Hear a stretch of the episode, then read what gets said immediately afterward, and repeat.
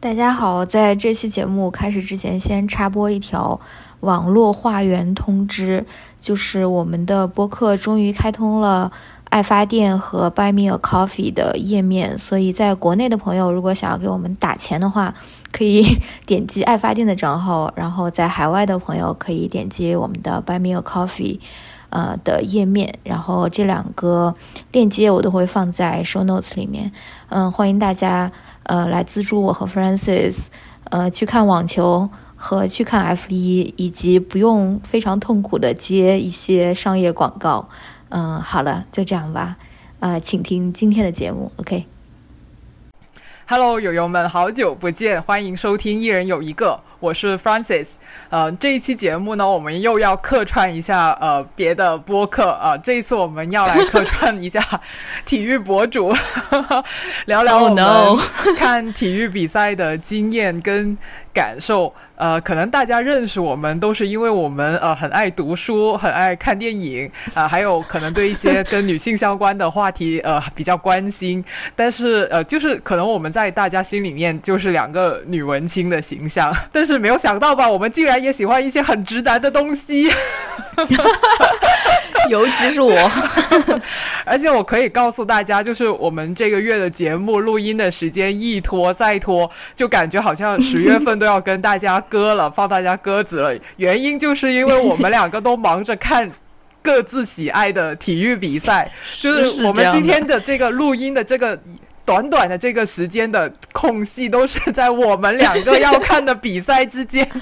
的一个很珍贵的空档。对我们就是好不容易挤出来的这样的一个 一个呃一一个半小时左右的时间来大骂体坛。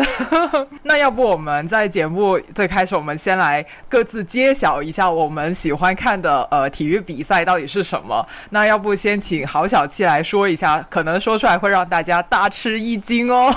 我看到你在提纲上面写的是本命项目，我就觉得哇，这个词好像太重了。我不知道它是不是我的本命，而且我也觉得有点羞耻。如果这个是我的本命 体育项目的话，反正反正我最最近几年一直在看的一个体育项目就是 F 一了，就是 Formula One 什么方程式，就是赛车的一个比赛，对对，一级方程式赛车比赛。嗯嗯，那 Francis 呢？呃，我最喜欢看的体育项目就是网球。事实上，我在录这期节目之前，我才刚刚看看了一下午的网球，看刚刚看完了郑钦文对朱琳他们在那个珠海的超级精英赛的比赛，他们打了三个多小时。然后看完以后，我就来录音。然后录完音以后呢，如果还有时间，我就要对我马上就要去看，就是今天晚上的那个维也纳公开赛的半决赛，就是卢布列夫对辛纳。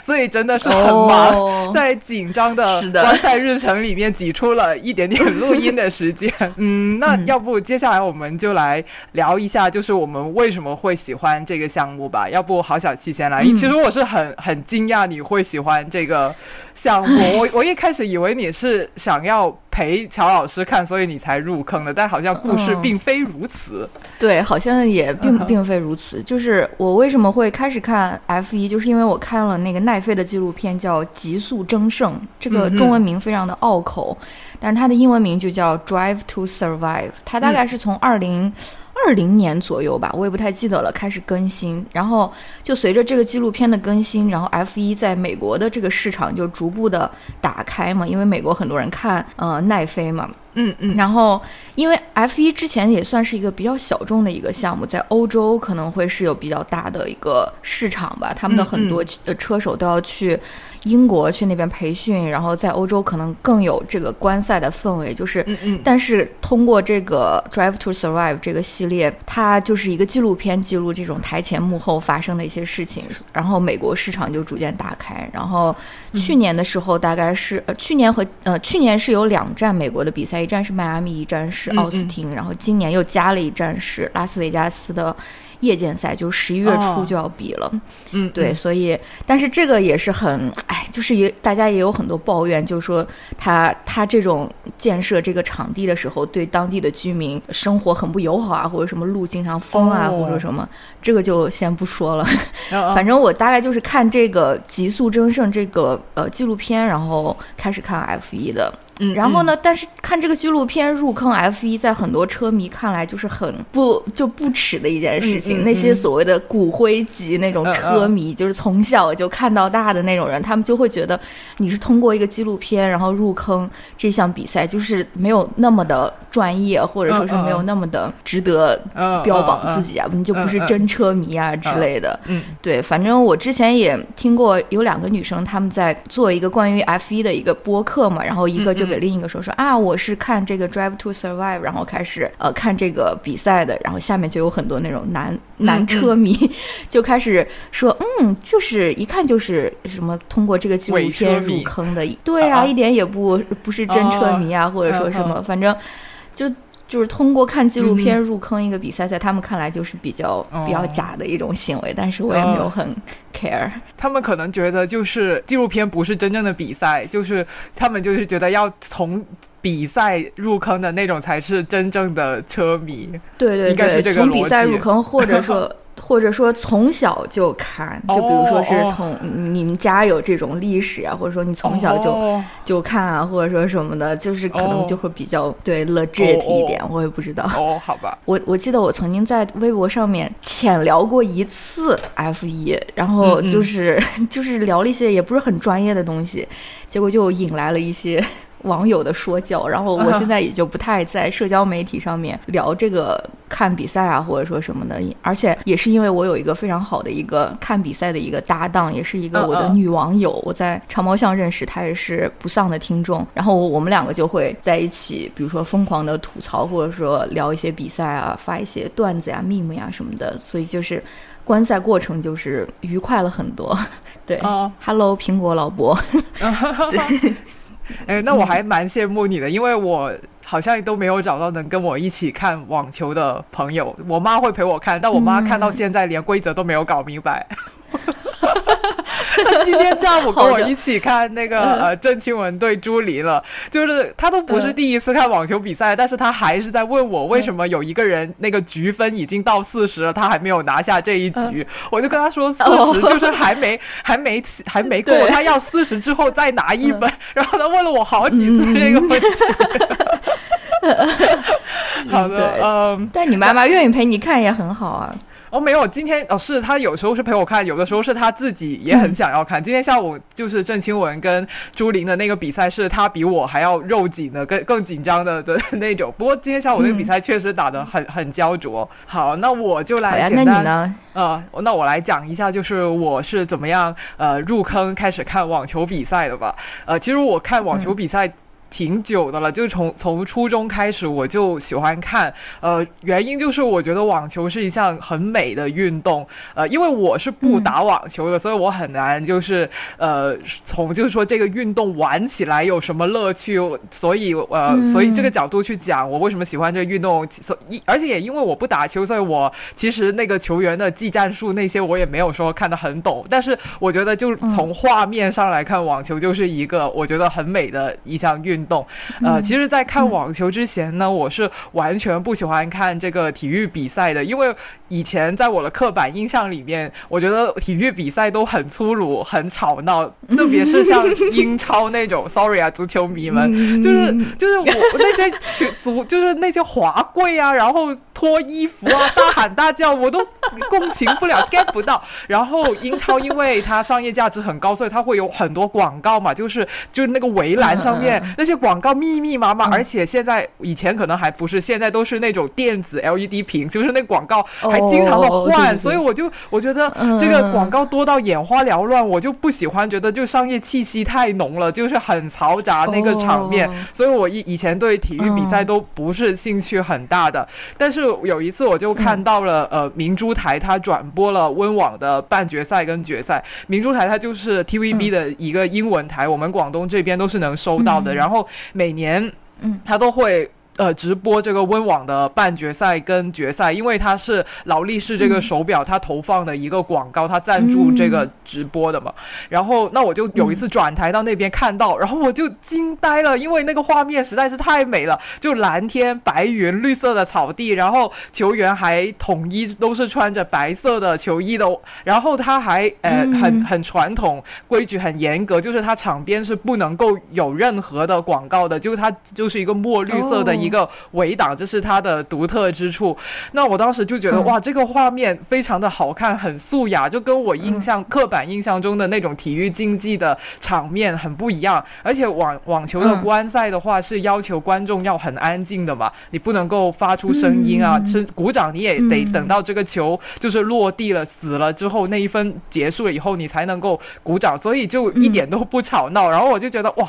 竟然体育比赛还可以是这样的。然后我看。球那会他还是费德勒的那个巅峰时时期嘛，我就而且费德勒他本身就很擅长打那个草地的比赛，然后他的球风也很优雅什么的，然后我就觉得他他的他打球他的人的性格，然后跟这个草地给出来的这种很优雅的氛围很适配，然后我就觉得哎，网球突然在我眼里是有了魅力的，然后就渐渐的开始去看网球比赛，嗯。你这个应该就是在 F 一车迷看来就是一个真的一个 球迷的一个心路历程，对的。我我觉得不一定诶，可能在网球迷的心里面，他们会觉得那些真的会打网球的人才是真正的球迷。我们这种不打球纯看的，可能也只是看个热闹而已。也不是吧？哎，但是你如果你有机会，你会想要去尝试一下打网球吗？其实我以前中学跟大学的体育课都可以选网球，我都有选过，但是我就没有什么体育天赋，球老是打飞，就没有办法体会到这个这个运动的乐趣，这样子。那接下来我们要不呃简单的介绍一下我们喜欢看的这两个运动吧，因为可能我们有的听众他们并不是体育迷，或者说他喜欢看的那他并不喜欢看我们讲的这两个运动，不太了解。比如说像我，我就完全不了解 F 一，所以我对 F 一有很多的疑惑。所以接下来请郝小七 呃简单生动的介绍一下 F 一到底是个什么东西。好的好的，这个其实我也的眼神。对，因为我这个这个题目我是直接复制维基百科的，就是我害怕你怎么样把它读的有意思。No，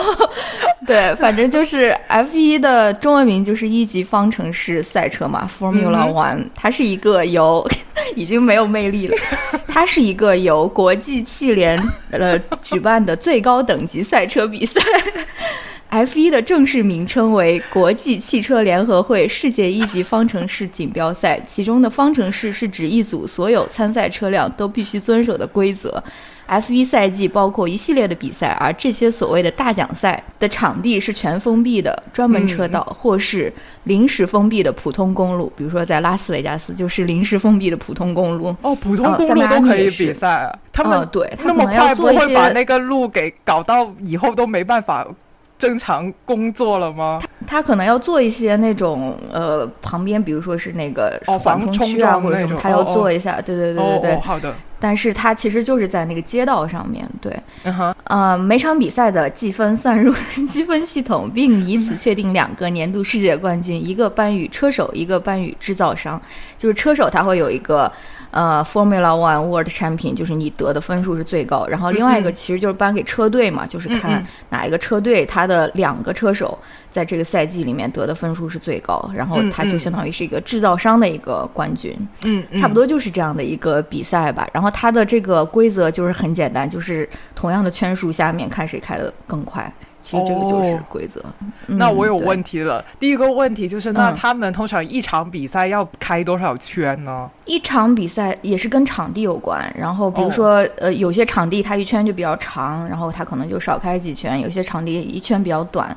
就多开几圈。大部分可能在五十多圈、六十多圈。甚至七十圈左右，就是跟那个，嗯，对，反正但是它有一个总的一个距离，所以就是哦，按总的距离为主。总的距离我也不知道，不要问我。哦，好的。那 那我我想问一下，那大概一场 F 一的比赛要比多久才能比完呀？就他们开五到五十到七十圈，大概要多久？对，从一开始就是比赛。它有一个就是热身圈吧，就是大家先来暖胎开一圈，然后到最后颁奖结束，可能有个两个小时左右。对，但但是它整个开起来可能就一个多小时的样子。哦哦哦，原来是这样。但是如果就是有如果有意外发生，比如说撞车啊或者什么，它这个比赛或者说天气很不好，它要延后，就是它可能会这个赛程会更加拉长。对，但是一般来说，如果没有发生什么意外的话，大概就是两个小时左右就可以。结束战斗，对哦。那其实我我经常就是看体育新闻，都看到这个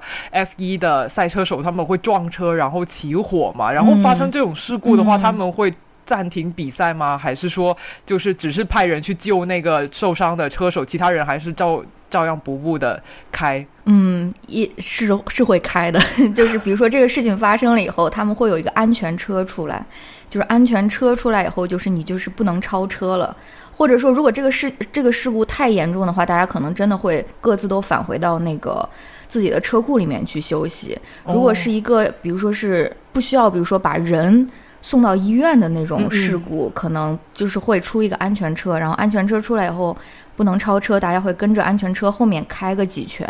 然后等他把那个赛道清理好了以后，安全车就会退场，然后大家就可可以重新开始比赛。然后如果是比较大的事故的话，可能就是大家要回到车库休息，再重新发车这样子。嗯哦，但是一般都是会继续比赛的。哦 哦哦，确实是。嗯，好了，那那我接下来简单的跟大家吐槽一下 网球的规则吧。就我听郝小七介绍完以后，我觉得好像还是挺简单的。他就是就比赛就是比谁快，然后呃就是年度排年度排名就是看那个积分总冠军，大家的目标都很清晰。但网球就不一样，我觉得网球的规则很复杂，我都不敢说我现在自己完全搞懂了，而且我也不知道这个世界上还有没有一项运动的规则能搞得像网球这么。的复杂，我举几个例子 让大家感受一下。就比如说，呃，目前我们看到的这些主要的网球的巡回赛，还有四大满贯，它其实是分属三个不同的机构来管理的。呃，第一个机构叫做 ITF，就叫做国际网联。那第二个机呃机构的名字叫做 ATP，呃，可以理解为它叫做男子职业网球协会。然后第三个机构名字叫做 WTA，它就是女子。职业网球协会，那这三个协会他们的分工就是有交叉，又有又有就各自的职责。像 ITF 国际网联呢，它就是负责举办呃四大满贯。这一这些最大的比赛的，然后 ITF 的话呢，它就是男子职业网球协会，它主要负责去举办男子职业网球巡回赛，比如说刚刚结束的呃十月初的那个上海大师赛，还有中网的男子比赛，那它其实就是由 ATP 来负责去举办的。然后 WTA 呢，就是负责举办女子职业巡回赛，比如说像中网的女子比赛，还有现在在珠海打的那个超级精英赛，就是由。WTA 来负负责的，然后在巡回下之赛之下呢，还有挑战赛，还有像奥运会的这一些就是综合性运动里面的网球比赛，还有一些青少年的的比赛，比如说刚刚在成都打完的那个青少年的呃年终总决赛，那它又是归由这个国际网联去负责的，所以所以就是网球它光是管理机构就已经很很复杂。然后还有的呢，就是它的规则也很复杂。比如说，有的比赛它是三盘两胜的，然后有的比赛呢，却他又是五盘三胜的。那为什么会这样呢？嗯，就比如说，呃，就五盘三胜，只有在呃男子大满贯的单打。的比赛里面会出现啊，他然后像呃，然后女子的比赛就是不管是大满贯还是普通的巡回赛都是三盘两胜，然后男子巡回赛的话，它就是三盘两胜了，就是它它有这样的一个区别。然后对，然后最奇葩的就是它的计分规则就非常的复杂。就一般来说，像羽毛球呀、乒乓球、排呃排球这些就是球类运动嘛，他们的计分的这个等级就是都很那个结构，一场比赛结构都很简单，就是局，然后呃可能要要么就是五局三胜，要么就是三局两胜，然后就整场比赛结束了。但是在网球里面呢，它它有盘，盘之下有局，局下面还有每一、每一分啊，对，那那这个又是怎么回事呢？就是比如说在每一盘里面要率先赢了六局，并且净胜对方两局的那个人，那他才能拿下第一盘。然后对，然后局之下呢又有细分，那这个细分就更奇葩了。就他是怎么计分的呢？他他的比这个球员得到的第一分记作十五，然后他得到的第二分呢累计起来就记为三十。但是累计第三分不是四十五，是四十。四十，我对，我就我我当开一开始知道这个积分规则的时候，我真的很怀疑这到底是不是一个 就是数学不是很好的人发明出来的？为什么会这样？大家也没有想过去改正它什么的，所以就我觉得网球的这个规则太过复杂，确实不是很适合大家去入坑爱上它。呃，那接下来我我就再简单讲，对，简单再讲一下，就是网球里面比较重要的比。比赛吧，嗯，就是大家就是比如最重要就是四大满贯了，四大满贯分别就是澳洲网球公开赛、法国网球公开赛、温温布顿锦标赛，还有美国网球公开赛了。然后大满贯赛事都是积分跟钱最多的，然后所有球员的梦想都会希望自己有一天能够去。打一个大满贯，然后李娜就是我们的第一位亚洲人的大满贯冠军，呃，然后跟 F 一有点像的，就是网球运动员他也是有世界排名的。呃，网球他们是对网球，他们几乎每个星期都会有比赛，然后他们的这一个世界排名也是会每周更新一次，就根据他那一个星期他打比赛的这样的一个成绩去去更新排名。但是对于网球运动员来说，他就不会像 F 一那样，就说他们想要他们的最大目标不会是说要争一个年度总冠军或者年度世界第一，就这个不是他们职业最高目标，他们职业最高目标可还是会想要拿大满贯为先。然后对，然后之后可能才会是年年终第一，或者说呃年年终总决赛冠军这样子。好，那接下来我就继续采访，好小气了。呃，就是那你可以说一下，就是现在在 F 一里面比较当红的车队或车手是谁呢？然后你有没有特别喜欢的车队或者车手？那现在 F 一就是也不是说就这个赛季吧，在可能过去的几个赛季里面，它排名比较靠前的三个车队就是，呃，红牛，然后梅赛德斯奔驰，还有法拉利。那这个赛季，呃，上上一个赛季，红牛和他的车手。呃，维斯塔潘他都是拿了这个呃赛车手的冠军和制造商的冠军。呃，现在这个赛季还没有结束，维斯塔潘他已经因为积分过多，他已经锁定了就是本赛季的这个车手的冠军，还有制造商的冠军。红牛也已经拿到了。嗯嗯。反正这个大概就是在前三名的一个车队吧。就是我开始看比赛的那一年，就是去年吧，二零二一年底。就是红牛拿了第一个自己的呃赛车手的冠军，就维斯塔潘第一次拿了冠军。然后我是从二零二二年的那个赛季开始看，所以基本上就是看到的是红牛异军突起的这两年。反正很多比赛就是由于就是差距过大，就有点不好看，就是永远都是维斯塔潘。得第一，即使他是什么呃非常后的出发位置，他然后他也可以一路追追追，然后追到第一，所以就有点无聊。我也很难，我我没有什么特别喜欢的车手或者车队，但是我跟大家重点推荐一下法拉利车队的两位车手，嗯嗯，那个 Carlos Sainz 和呃叫什么 Le Charles Leclerc。然后他们两个长得非常的帅，就是他们两个是，他们两个是 F 一里面那种男模等级，就是他们，对对对，一个是摩摩洛哥人吧。哎呀，摩洛哥还是摩纳哥，我忘记了。然后还有另外一个是西班牙人，反正他们就是长得非常的帅气，是那种对，是那种欧式那种帅哥的地方，大帅哥。对对对对对。然后他们车队的两个车手就比较养眼，然后对，就比就比较好看，非常非常帅嘛。然后。但是法拉利这个车队就是有点让人一言难尽。就是如果但他们有很多很多粉丝，我也是法拉利车队的粉丝。但是，就是你粉粉法拉利车队，你就是要你就知道你自己一定会失望。就是他们就会经常就是出现一些非常匪夷所思的一些一些错误呀，或者说是一些什么，反正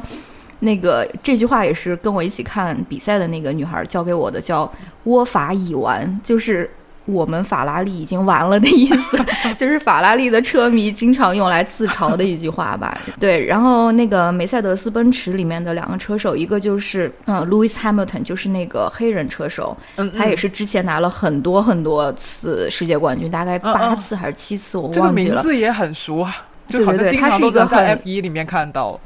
汉密尔顿，对对对，他也他也他也非常帅，对我觉得他也长得非常非常帅。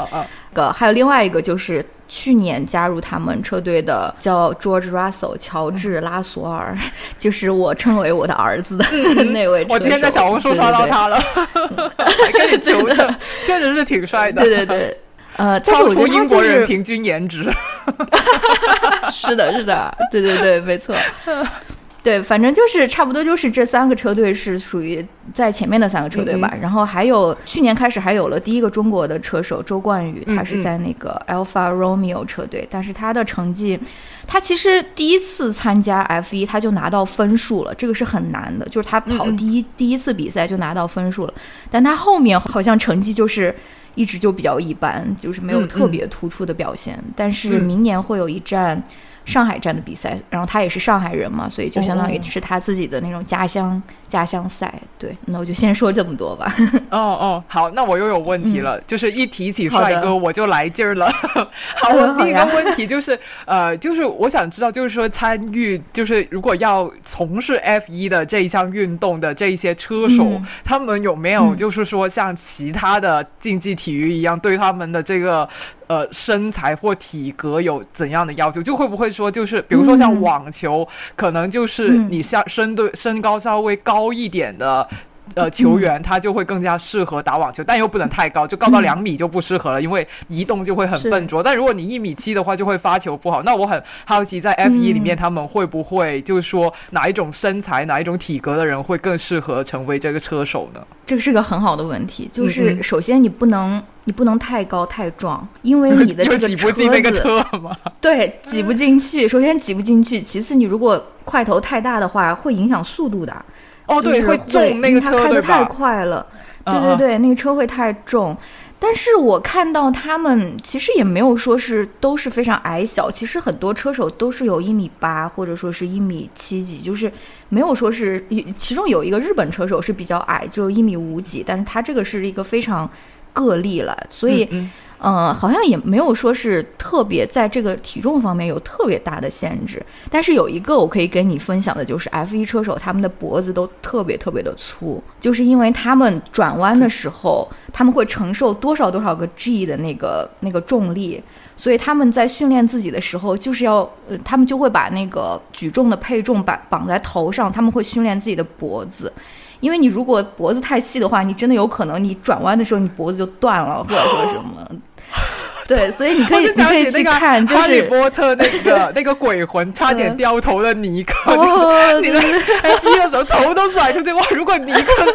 开 F 一的那个那个情境不会很好笑吗？每次一拐弯头就甩了。对，真的真的很 真的很恐怖。对他们会把头会固定在一个那个。里面，但是练脖子是很重要的一件事情，就是你可以去看他们车手的照片，就感觉对他们也没什么肌肉啊，你还能怎么练？对对对，是是是要练脖子的肌肉的。哦，那除了练脖子，他们要练其他的吗？比如说腹肌啊，或者什么的，就是要要要，他们会要有非常严格的健身训练，因为他这个开车其实也是很累的，就是你你以为就是在里面好像就是很轻松的开车，但其实。哦，因为他身体要配合那个车的移动什么的，来让那个。开得更快，所以他其实身体也应该，我猜想他在开车的时候也是要用力的，不是说像平时开车那样他坐的很舒服。嗯，对，非常非常累的。嗯，哦，好，那我接下来就有第二个问题了。哎，好的，对，也是关于呃关于车手，就是那那他们不是开车的时候都要穿着就是从头包到脚的衣服吗？呃，因为防呃要以防发生事故嘛，然后也要戴着很严实的头盔。那那他。们不就像钢铁侠一样，只有两个眼睛能动？那我怎么看得到就是谁帅谁不帅啊？就是在开 F 一比赛之内有可能欣赏到颜值吗？还是你是从赛场之外才欣赏到他们的颜值 啊？那这个运动的魅力对我来说没有 任何的，对，就真的只有两个眼睛可以看到，其实根本就看不到那个车手的脸了。这也就是为什么他们很多人都会在自己的头盔上面做一些。呃，就是花一些功夫，比如说搞一些什么设计啊什么，因为就是你真的看比赛的时候，他给的那个机位可能只能拍到他的头盔。对，反正就是开的时候是没有办法欣赏 他们的颜值的，但是对下下下来以后可以。对，嗯嗯嗯，好的好的，了解了了解了。那那接下来我就给大家简单介绍一下网坛的呃，就是常青树跟当红炸子鸡吧。那好的，呃，对，就是呃，现在最厉害的球员不用说了，就是德约科维奇了。他现在已经拿了二十三个大满贯了吧？而且你知道，德约科维奇好像是。我不记得他是八，我不记得他是八六还是八七了，反正就是超过三十五岁了，就是奔四的年纪了。他今年竟然拿了三个大满贯呢，澳网、法网还有美网都是他，然后温网他是亚军，就是四次进入了大满贯决赛，然后三个都夺冠。我就觉得哇，你还是就是这是人吗？这可能不是人吧，就是非人的这样的一个一个身体的机能在。这么大的岁数还能有这么好的、这么稳定的一个成绩，那呃，如果不讲这些老一辈的呃的常青树的话，那现在比较呃有希望的呃年轻人是谁？就是呃，二零零三年出生的一个西班牙选手，名字叫做阿尔卡拉斯。那他就是去年的美网冠军，还有今年的温网冠军，就就是零零后里面第一个拿大满贯的。而且也比九零后那一代要厉害，因为九零后的球员里面加起来只有两个人拿了大满贯，每人各一个。但他作为一个零零后，他一个人现在已经拿了两个大满贯了。对他们，他们有一个说法，就是说九零以。就是九零，包括九五后这一代都有一点炮灰的意思，因为他们刚好成长在就是那个费德勒、纳达尔还有德约科维奇都很厉害的那个年代，所以就一直被压着出不了头。然后现在零零后反而会有一些机会，因为网球它是分男子比赛跟女子比赛的嘛。那我也跟大家介绍一下呃女子球员。那女子球员我觉得很值得关注的就是我们中国选手郑钦文。对，因为郑钦文她是一个很有天赋，然后也心态也逐渐越来越成熟，成绩也越来越稳定的这样的一个选手。而且我觉得他打球挺好看的，因为他是那种进攻型的选手，所以他比赛不会说很沉闷。然后他当时定的目标是希望二零二三年能够打进世界前十嘛，但目前还没有呃实现这个目标。但是如果他在珠海的这个比赛，就是明天的那个决赛，他能够夺冠的话，他就能。刚好进世界前十了，所以我明天就要去看那个比赛了，所以就去现场看，所以就是也挺期待他能不能实现这个目标。呃，然后除了中国球员之外，我觉得还有一些挺有意思的球员，就是呃，今年在中网夺冠的那个波兰的选手叫斯瓦泰克，他是现在的世界排名第二，然后他是二十还是？二十一岁吧，然后他现在已经有四个大满贯在手了。然后我觉得他很特别的原因，就是因为他是现在呃网坛职业网坛里面唯一一个他会呃一整年都带着一个专业的心理咨询师去巡回比赛的一个人。就是一般球员的团队里面可能就是教练啊、体能师啊、理疗师这种，他还带了一个呃心理咨询师，就是因为他觉得就是他需要有专业人士去介入，去帮他调整他的情绪，面对这种很高压的竞。竞争啊，或者说承受的这种呃，就是你作为明星球员的这一些外界给你的压力，所以就是有了这个心理咨询师以后，他的成绩确实就稳定了非常非常的多。然后我就会觉得说啊，这个球员是一个就是想很有想法，而且思想也很先进的一个球员。因为其实竞技体育里面的这个运动员，他们的这种抑郁症啊，跟他们的心理状态，其实一直都是蛮严重。但是因为你体育就是一个争强好胜的这样的有这样一个。文化氛氛围，大家就可能不会想要袒露他自己内心的一些心理问题，不想被大家认为是弱者。然后他是第一个，就是可以直面这些东西，并且很专用一个很理智的方式，请专家去辅导他自己的。我就觉得，哎，这个小姑娘蛮不错，就是确实是年轻一代有他自己的一些更先进的想法。嗯，哦，所以就是这样。然后还有另外一个，就是我最近发现的一个 YouTube 的频道，就是一个俄罗斯的，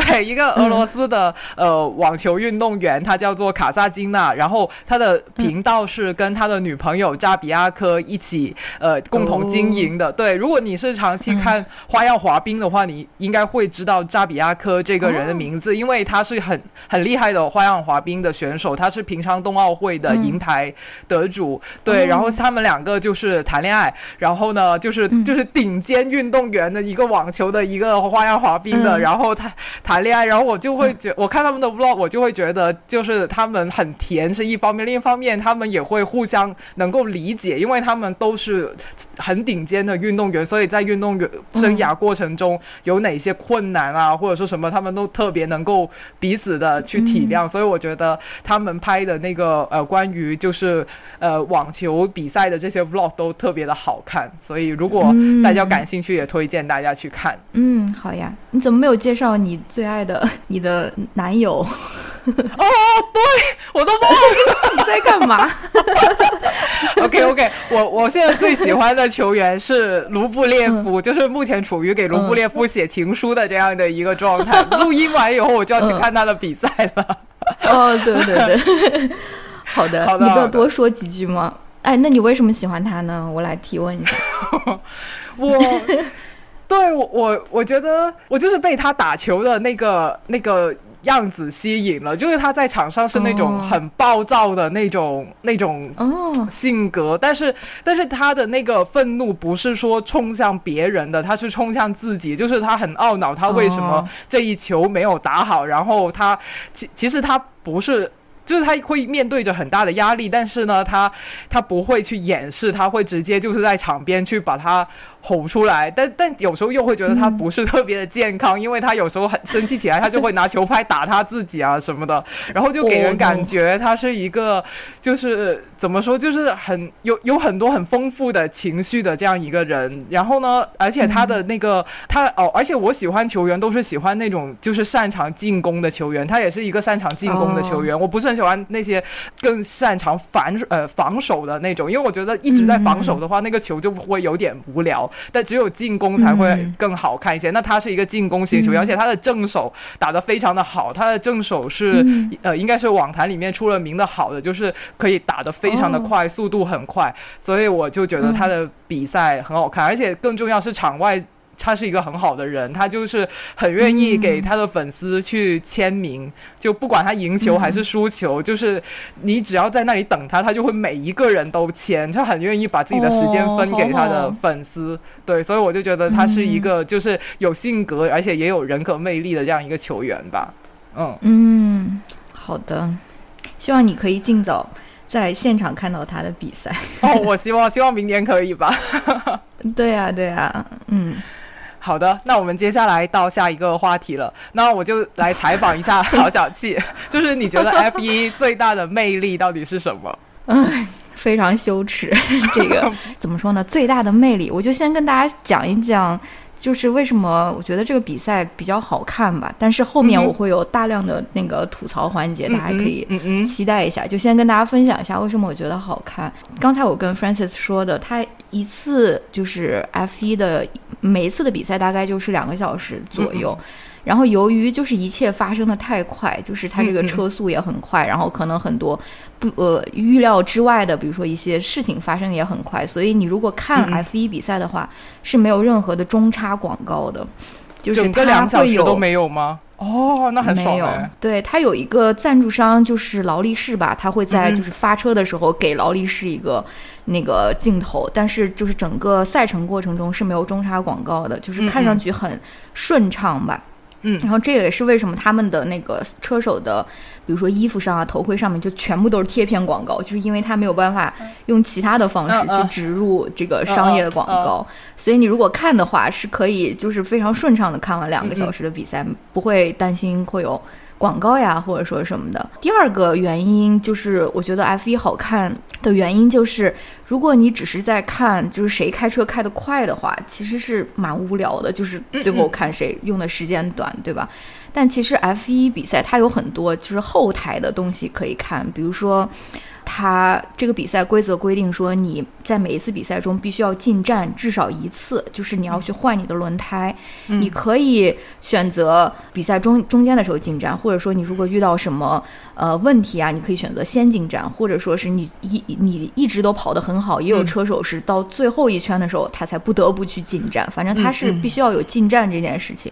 然后进站这件事情呢，就挺好看的，因为有很多人工的因素，然后也就会有很多人工搞砸的一些嗯东西。就比如说，有些车队它换胎就是很快，比如说两秒、两两秒钟、三秒钟，甚至上上一上一场比赛吧，好像就有一个人刷新了记录，好像一点九秒就换完了这个轮胎。嗯但是呢，有的时候你就会看到，比如说 法拉利车队 那个换胎就是换了什么九秒，然后什么十十秒，这其实就是非常。非常长的一段时间，因为你如果看最后每个车手他比赛的那个成绩，九秒，你比别人多八秒，就简直就是多了一个世纪那么长。就可能你本来在很前面，你最后就是直接到后面去了，或者说什么，反正它就会有一些就类似于这种的后台的东西可以看，而且它也会。就是所有车手跟自己的车队或者跟自己的工程师交流的那种电台录音，你也都可以当下听到，所以你也可以听到，比如说一些车手在那边骂人啊，或者说是 维呃维维兹塔潘说：“你不要再跟我讲话了，我正在开车，我的这个刹车不好了，或人者说 什么。”对对对，反正就是有很多，就是很就是比赛之外的一些后台的东西可以看到吧。就是如果你喜欢看这些东西的话，其实也是挺好玩的。呃，另外一个就是，也是一个所谓比较后台的行为，就是一般一个车队它是有两个车手的嘛，然后有一些车队它就有一个比较明显的一个排序，有一个人是主位，另外一个人是次位，然后比如说他们可能会让次位的人，呃，就是第二位的车手会某个时候要让路给那个他们开的好一点的车手，或者说是什么，但是有很多车队它其实是没有这个主次之分的，嗯所以。还有一个比较好看的就是他们两个车手，你要怎么安排他们，或者说你要给谁更多的、更多一点的倾斜啊，或者什么让谁先进站呀，或者给谁多一点的好处呀，这样子就是看一个车队他如何安排他的两个车手。对，真的有那种雄竞的那种 那种感觉。对，然后。呃，比如说法拉利车队，他就经常 在这方面搞砸。他有一次就是让一个车手在那个车库外面等了好长时间，因为前面一个还没有换好胎啊，或者什么，他们的这种策略就经常会出现一些车同时换的吗？只能一次换一个的吗不？能。对你只有一个车库，所以哦哦，呃，哦。就是每个对每个车手，呃，每个车队只有一个车库嘛，所以这个嗯。也是你策略的一部分。你要嗯。让谁先进站，或者说是还有另外一点就是他们的 就是 F 一的媒体曝光嗯。做的非常非常好，就是他们的呃 social media，你无论什么时候去都会有取之不尽的那种物料可以看，他们有很多那种。很蠢的什么什么小测试呀，或者什么末期哦大考验啊之类，就是这种，哦反正男子网球也是这样做的，可溜了。他们那些小嗯视频可好看了。嗯对对对嗯对对。然后我刚才跟你说的时候，我我还又想起来了一个，但是嗯这方面我不是很了解，就是因为它的 F 一，它有的时候，比如说是隔周就要比赛嘛，但是嗯你比如说这周可能在新加坡，你下周可能就要去美国或者去欧洲的一个地方。其实还有一个好看的一个后台行为，但是后后台的部分就是他怎么把这所有的东西运到很快的运到另外一个地方，因为这个都会他们拍出来的吗？没没有拍，就是你要自己去找，或者说就所以哦他们的就是我也、社交媒体为什么我不是很了解，对他们有的时候会呃聊一些这方面的原因，这这方面的东西，因为他们不嗯光要把他们的车运过去，他们。那个车库里面的很多东西，或者他们的那个操作台，其实全部都是要运过去的。嗯嗯然后他们要在另外一个地方现场搭起来，反正就是这个其实也是挺挺厉害的吧。但是我自己，呃了解的不是很多了。哦，然后最后一点，最后一点就是非常羞耻的这个女权主义者诗歌 发言。没事没事。对，就是我就是看很多那种男的，因为 F 一就是 full of 男的，不光是车手是男的，他们的工程师基本都是男的，就是车库里面基本看不到。老板也是男的，对吧？可能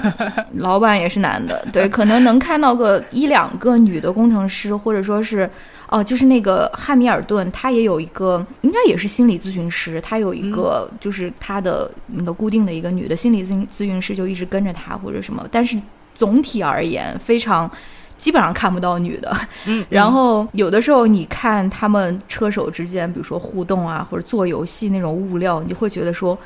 为什么他们能够如此的幼稚？就是他们真的就是有同队的两个车手，比如说是。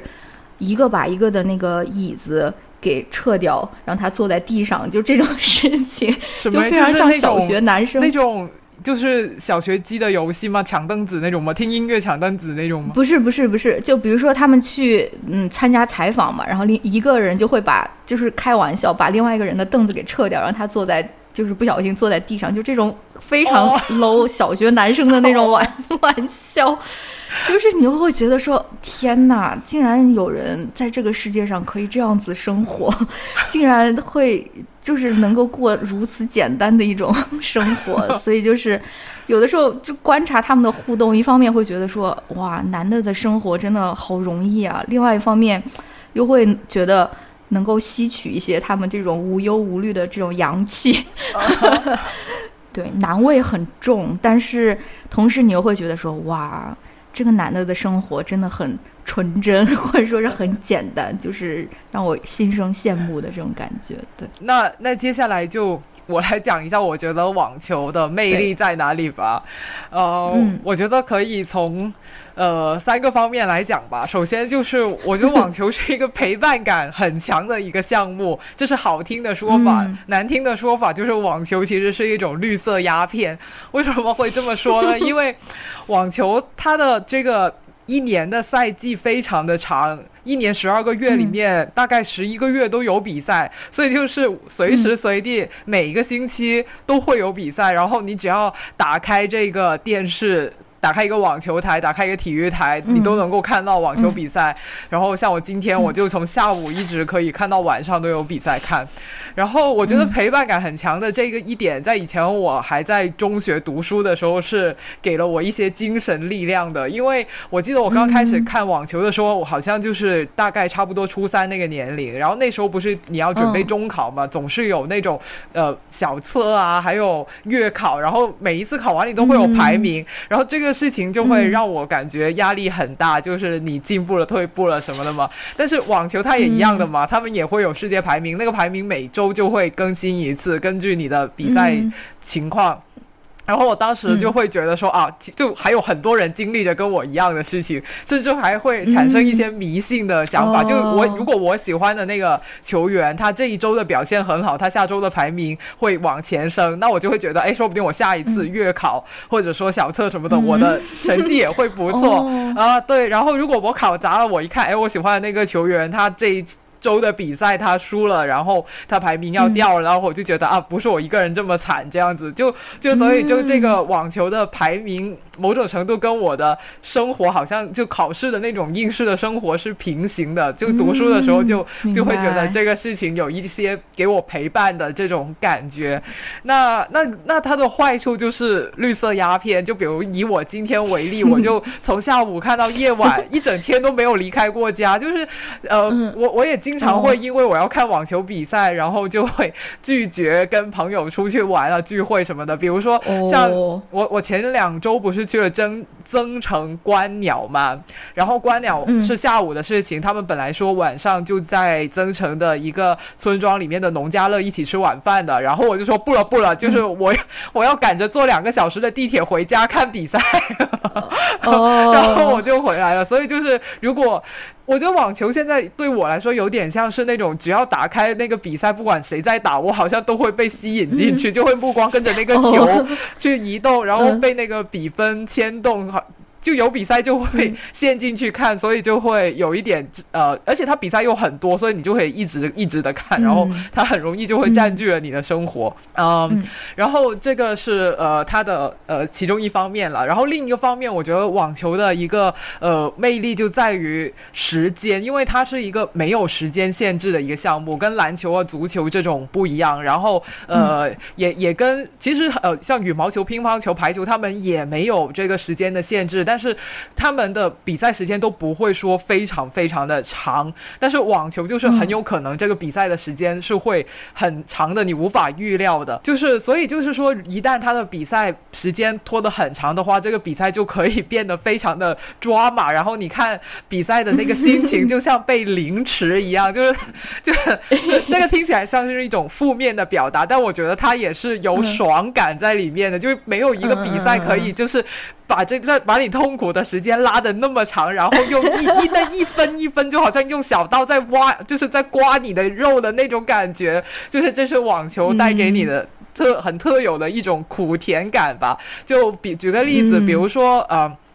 就是在大满贯里面，男子的比赛都是要五盘三胜的嘛，那打五盘本身时间就会很长，然后他大满贯的比赛还会就是说要求，呃，到了决胜盘，他是要长盘决胜的，就意思就是说他们不抢七，一定要你就一直发球局的这样打下去。哦，在以前是这样的哈，就是一定要某有有其中一个人比对方多赢两局，这个比赛才会结束，所以他就如果如果你一直大家都是。各自就是保住了自己的发球局，或者互相破发的话，这个局一直都没有人净胜两局，那他就会会无穷无尽的打下去。还有就是像温网，他以前是呃那个中央球场，他是没有那个。顶棚的，然后英国又经常下雨，那一下雨的话，那草地就太湿了，没办法比赛，那比赛就会暂停，然后球员就会回到他们休息室里面等雨停，然后这个时候就对于球员跟电视机前的我来说都是一种煎熬，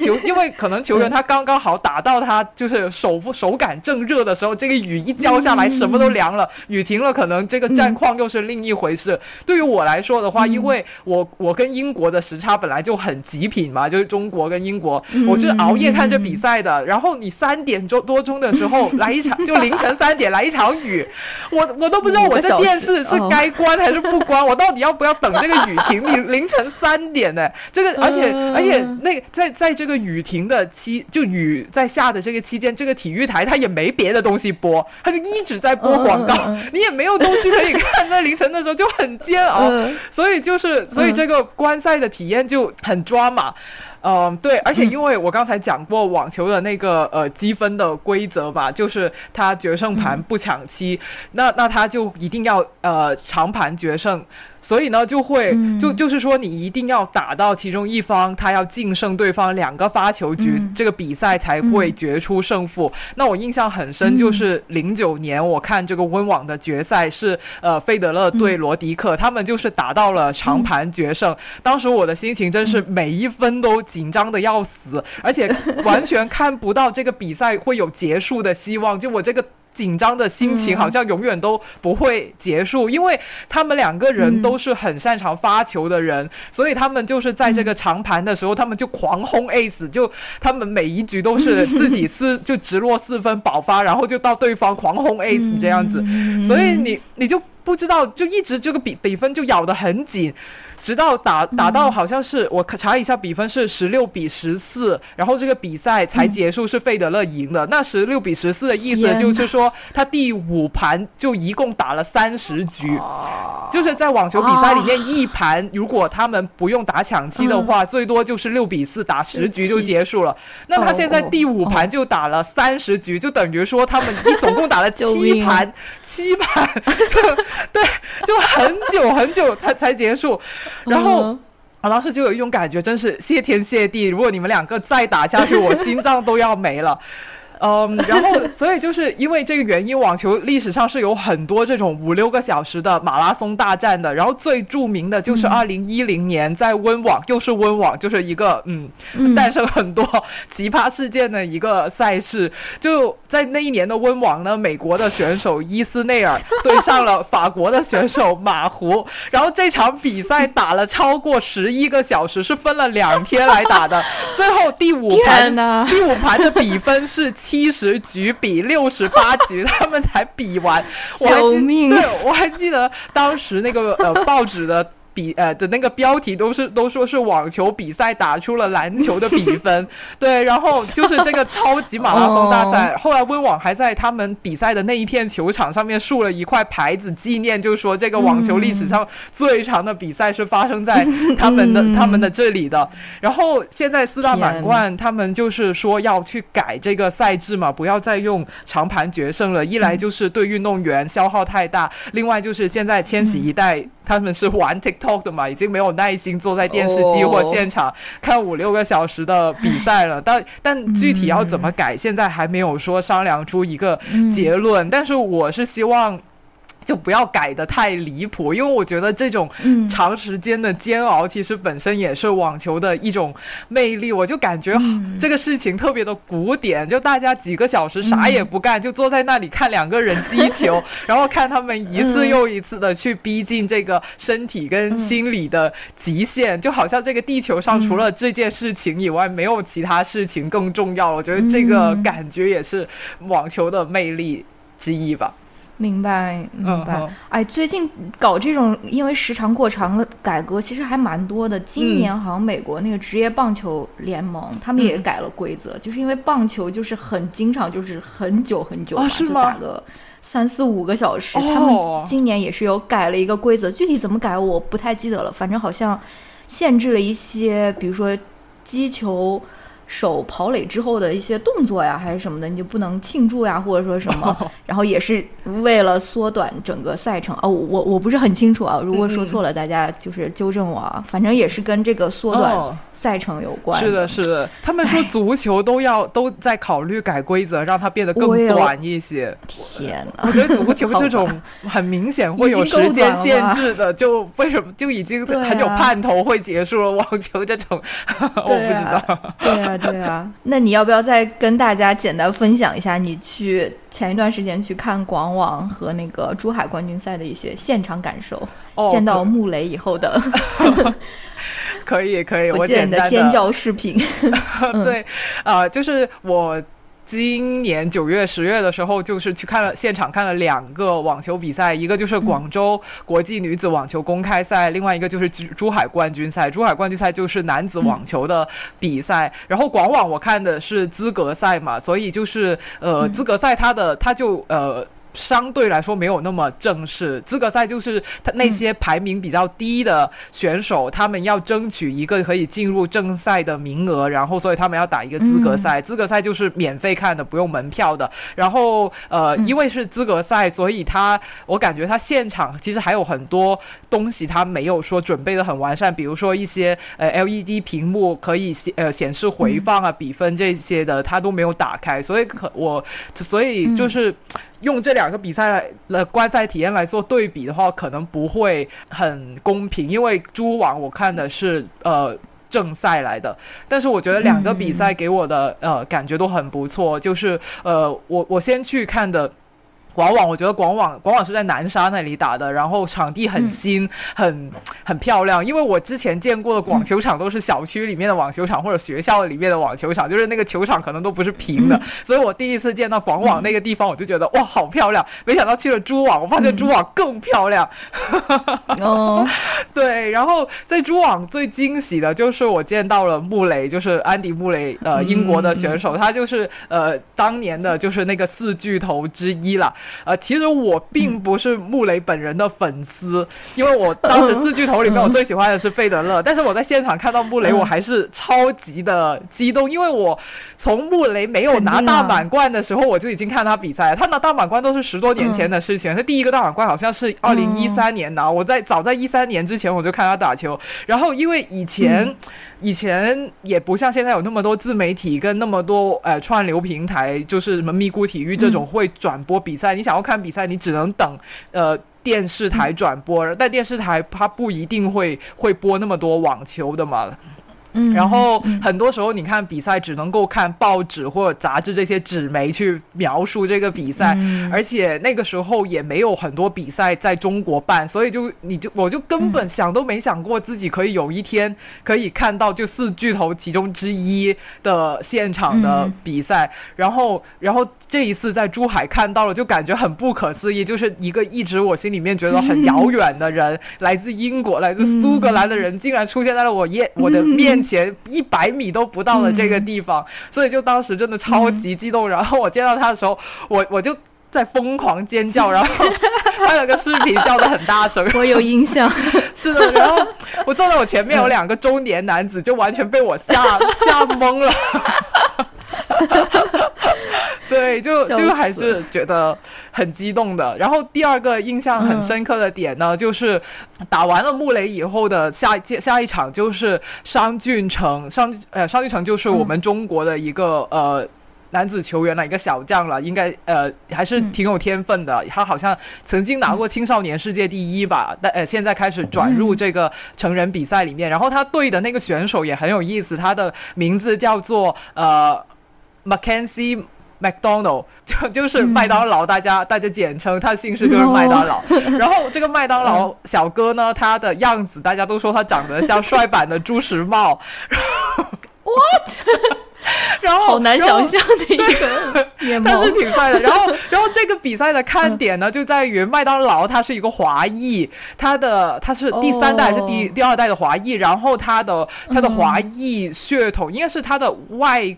公外婆就是来自广东的，移民过去，然后他这这一次他又是他第一次来呃珠海比赛，就是回到了广东比赛这里这样，然后他对的又是一个中国人，所以就很有很有意思，就是就是对一一个是中他是中国人的主场，但他又是华裔的家乡，所以这两个人对起来也很好看，然后然后对，所以。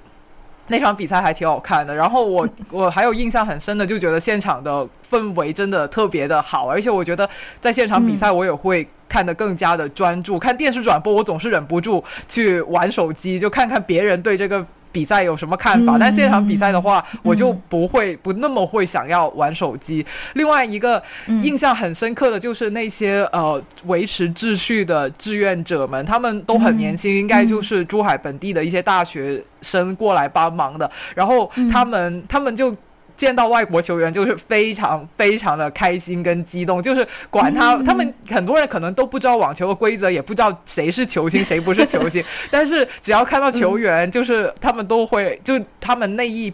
那个班上完了以后，他们就有的人会留下来继续看比赛嘛，他们就会去找他签名啊，找他合影啊什么的，就很激动很兴奋。我就觉得看到这个情景还蛮开心的，因为我感觉可能那些大学生就是可能他们在疫情里面都是那种被封校封了很久的那种学生，然后他们现在对有这个机会就是参与这种国际赛事的呃筹办，然后可以有一些对外交流的活动，然后他们可以。感到这么的开心，我觉得也也挺挺挺快乐的，就好像生活恢复了正常这样子。嗯，我记得我之前我不是去看过那个迈阿密的那个网球公开赛吗？嗯，那边也有很多很多志愿者，基本上就是呃不同的这个职职责吧。然后我记得。呃，在美国这边的志愿者反而大部分都是年龄比较大的人，很多都是那种老人，他们过来就是嗯，有一个非常重要的事情就是他要控制你什么时候能够进场。哦，是是是。如果他们在对对对，如果他们正在打的话，他是不允许让你就是随意进场或者发出声音的，所以。对，我就有这样的一个印象，但是我从来没有去现场看过 F 一，虽然他有一站在迈阿密，就离我很近嘛。然后我那次去看那个迈阿密网球公开公开赛的时候，那边的那个 F 一的那个赛道还正在那种建，然后我我还就是很兴奋的，也不是他正在就是应该在建那种缓冲区啊，或者说什么，哦哦反正。你可以看到，你可以看到那些牌子，然后就说什么 Formula One coming 什么 in April 什么这种的，我还很激动的跟那种柏油马路 就是合影，因为那个就是他们到时候的赛道嘛。对，但是我是没有到现场去看过的。对，那我为什么会有印象？你去现场看过？我我我我对啊就你还说我我不仅见到了以为你谷爱凌看过，我还以为你在现场见到过谷爱凌，人为制造了一条假新你这是什么。fake news？对，好像是因为你在长毛上发过。是因为你在长毛上发发过，就说啊，没想到这一次 F 一谷什么谷爱凌老师还去了现场，然后我就说哇，哦，好像竟然见到了谷爱凌。那我没有，我没有在现场啊，谷爱凌你在现场。你是在转播里面见到了谷爱凌是吗？对，我是在转播里见到了谷爱凌，因为谷爱凌她也是红牛车，呃不是车队，红牛的那个队的嘛。嗯嗯嗯，对对对，所以她也也当当时好像也去了那个红牛车队车库啊什么的。嗯嗯。呃，那不如我们现在就来聊一聊下面这个话题，就是看比赛，你比较喜欢在家里看还是去现场看？就是我觉得 Francis 的答案已经不言自明。我我觉得是。呃，如果是网球比赛，我是更推荐去现场看的，尤其是我这次经历过现场看了以后，我就感触更深。我妈的表达更直白，她说就是在现场看，就算没有名气的人打球也好看；回家看的话，就算是球星都不好看，因为她就觉得氛围啊，还有还有就看说，她说看电视，你就是看着那个球从一边弹到另一边，就没没意思，嗯而且屏幕又很嗯又不够。大就是你跟你在现场看比起来，嗯对，然后那我我自己觉得也是现场会更好一些。那可以从三方面来讲吧。第一个，我就是觉得在现场看网球的话，会会觉得好像是在看一台戏剧，而且是莎士比亚的那种 那种戏剧，就是两个人在、就是冲，你是很感感受得到两个运动员之间的张力在整个球场上面在蔓延的，所以我觉得那种感觉可能是电视转播没有办法带给你的，因为你在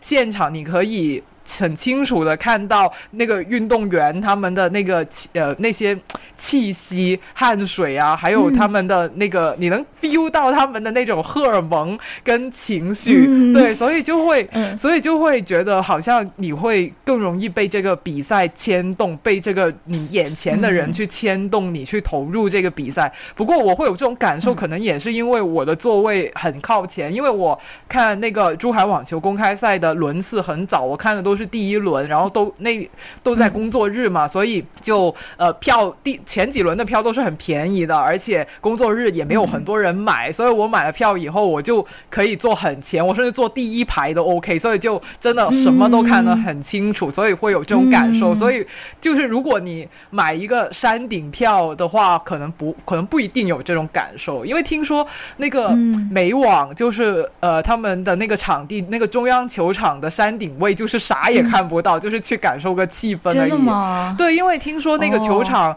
建的特别的大，就是座位很多，所以山顶的观众哦已经离球、球场很远了。然后网球又那么小小的一个，嗯可能他们到嗯在山顶真的也只能是看屏幕而已。哦，哦，对，所以所以这个还是。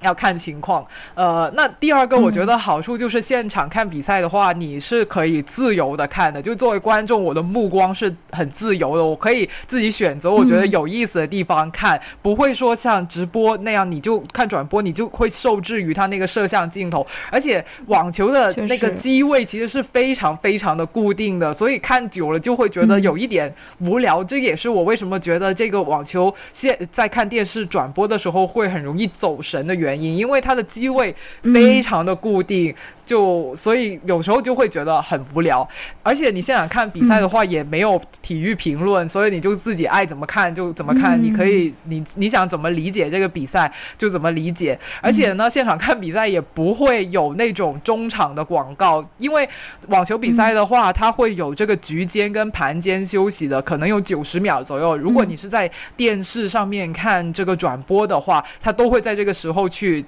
就是插广告进来，我我我自己觉得就是其实在这个局间休息的时候也是蛮有这个就是戏剧性的，我就挺喜欢看这些球员喝水，就是他怎么喝水，他坐在那个椅子上的时候，他到底在想什么？就是他可有，特别是那种上一盘没有打好的，他他到底坐在椅子上的时候在想什么？因为因为我嗯，我心里会很脆弱，如果我是他的话，我可能在那里就会想完了完了完了，我要输了。那但如果你作为一个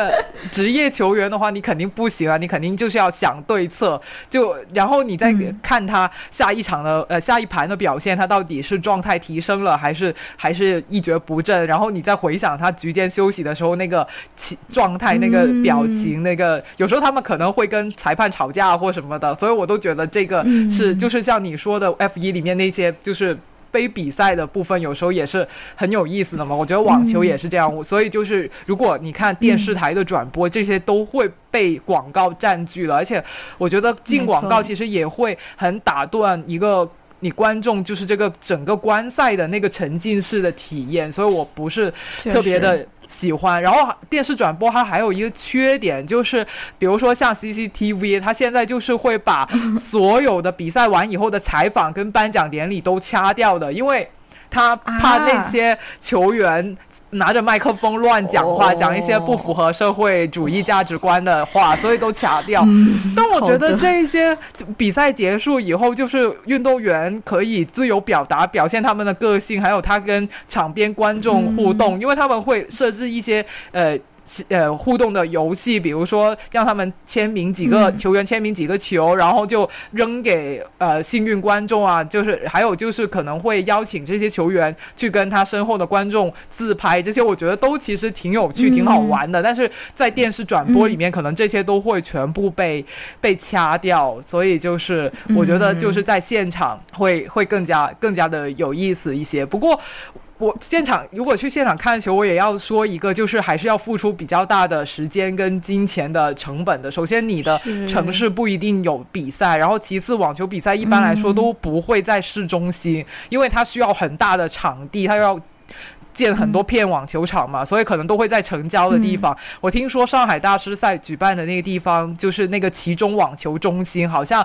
就是呃，没有任何公共交通道，然后开车过去呢，停车场也离那个球场很远。如果你从上海市中心打车过去，要打一百八十元。然后比比赛还有时候比到很晚，可能九点十点才结束，那这个时候你还要往返什么的，就其实还是挺麻烦的一个事情。嗯。嗯，那你呢？我如果是看 F 一的话，我应该不会选择去现场看。然后有很多原因，首先一个最大的原因就是我买不起票，因为那个票真的太贵了。就是最最普通的，它叫做 General Admission Pass 吧，可能就要六七百刀，就是超级几千块钱，超级昂贵。嗯哼，对。然后你可能你在现场就是。我不知道你可能是没有座位的，你就是要在那个场地里面走来走去啊，或者说是你只能在一个固定的一个区域去看。反正就是首先是因为太贵了，我买不起这个票。如果有人有热心的听友想要就是赞助我的这个 F 一比赛门票的话，我们啊马上要开通爱发电和 那个 Buy Me a Coffee，大家可以来那个赞助我的那个 F 一现场门票，好吧？然后对。然后，然后就是因为我也没有去现场看过嘛，但是我通过我的想象，就是你如果看 F 一，你坐在一个固定的位置。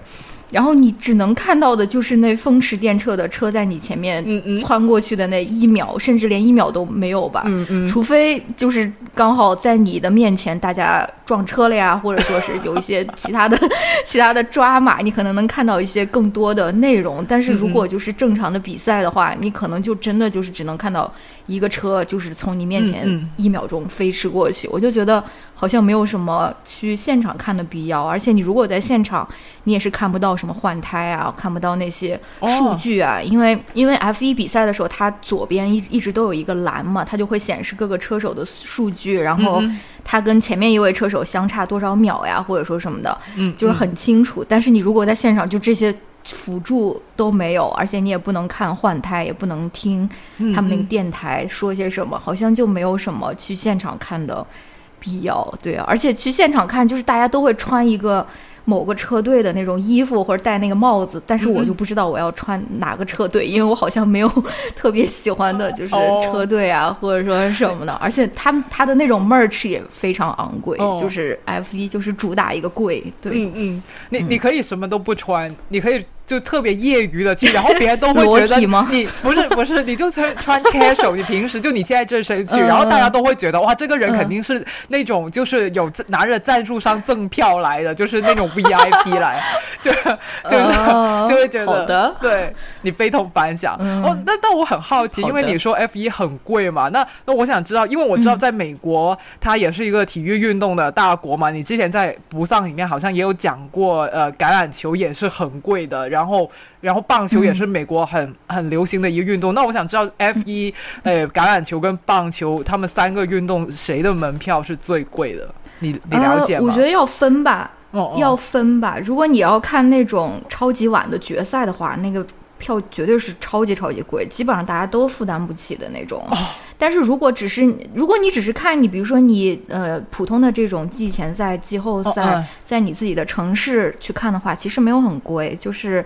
如果只是普通的这个赛程，不是说是非常非非常重要的那种最后的决赛的话，其实票价是可以承担的。比如说棒球，或者说是冰球，或者说是橄榄球，你可能都几十块美金，可能就能看看一场比赛。甚至更便宜。我我之前带我妈来我们这个非常小的这个城市的棒球队看，呃，看我们这个非常非常小的这个棒球队的比赛，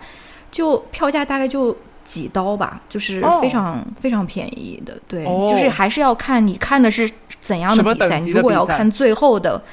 对，最后那种大的那种决赛的话，那是那是非常非常贵的。但是 F 但是 F 一就是所有都贵。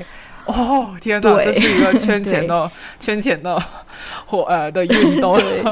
哦，那关于 F 一现场比赛，我还有一个就是问题，就是因为我之前有看那个介绍 F 一比赛的那个视频，我也发给你了嘛。然后他就说，在 F 一比赛现场其实是有很多就是娱乐活动的，可能他也考虑到，就是说呃，去现场其实你看车是没有什么可以看的，所以他们又会有音乐表演啊，像搞得像嘉年华一样，又有各种吃的呀，就是这样这样这样。那那你觉得你那些会吸引你去吗？不会，不会啊！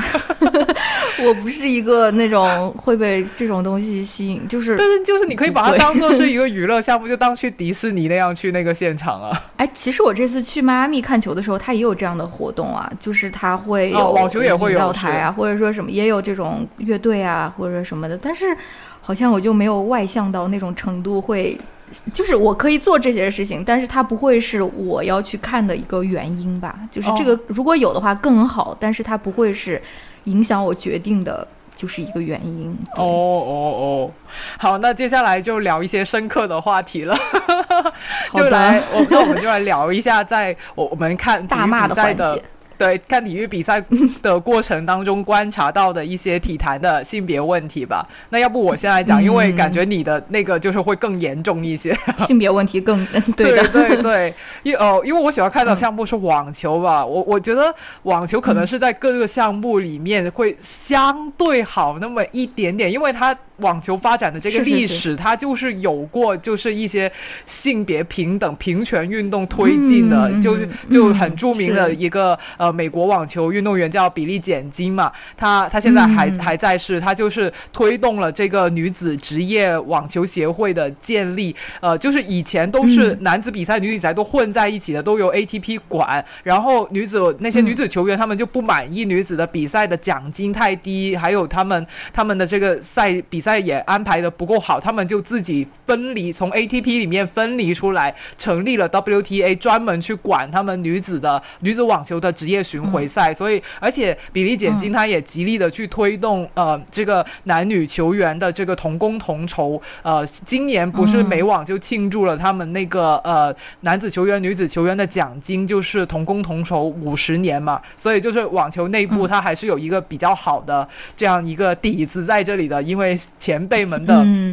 努力，但是这一次我去现场观赛，其实呃。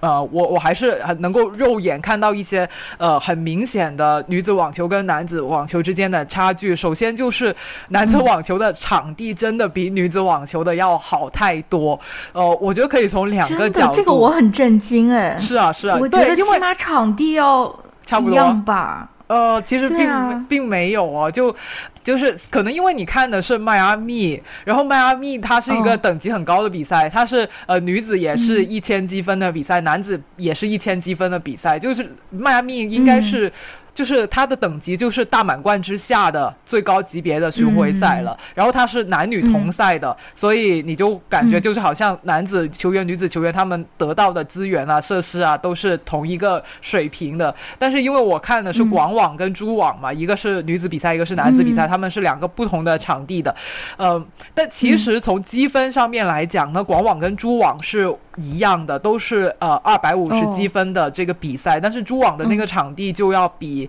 这个呃，广网的要好很多，就是广网也不能说很差，因为我先去广网的，我已经觉得广网很好了。但是我一进到珠海的那个场地，我就发现它更大，然后呢，然后它的那些嗯。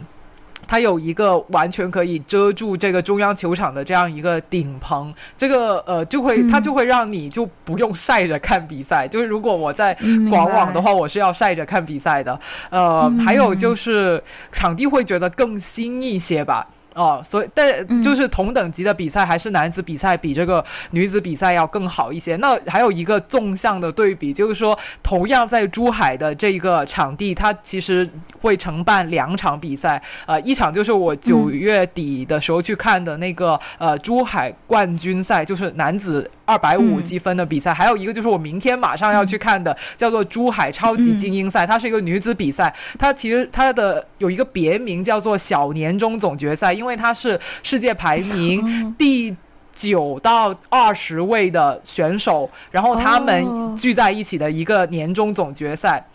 所以其实你看，都是世界排名很前的球员，他才能够参加这一个比赛的，是一个很顶尖的对决。他的他的赛事积分也是很高的，应该就是在大满贯还有这个呃迈阿密这种一千赛之下的比赛最高就是他了。那那那你看，就是女子比赛要这么高的级别，他才能够跟一个男子巡回赛里面级别最低的比赛在同使用同一个场馆来比赛，这个其实也是一个一个。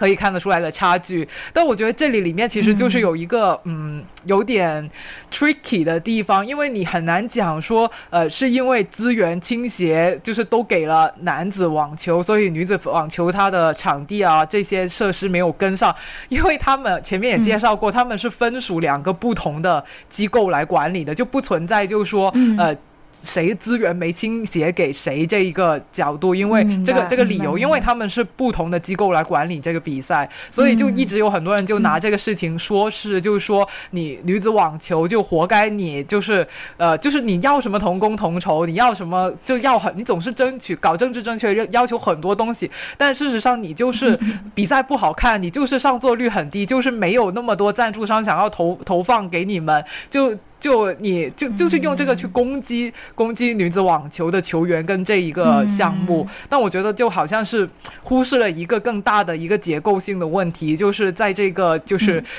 父权社会里面，其实所有的运动项目都是男子他会获得更多的关注度跟资源，发展的比女子更好的，不是女子球员不努力，所以他们。的这个比赛不好看，他们获得的这个呃赞助啊或资金啊会会更少，对，所以就是这是一方面。然后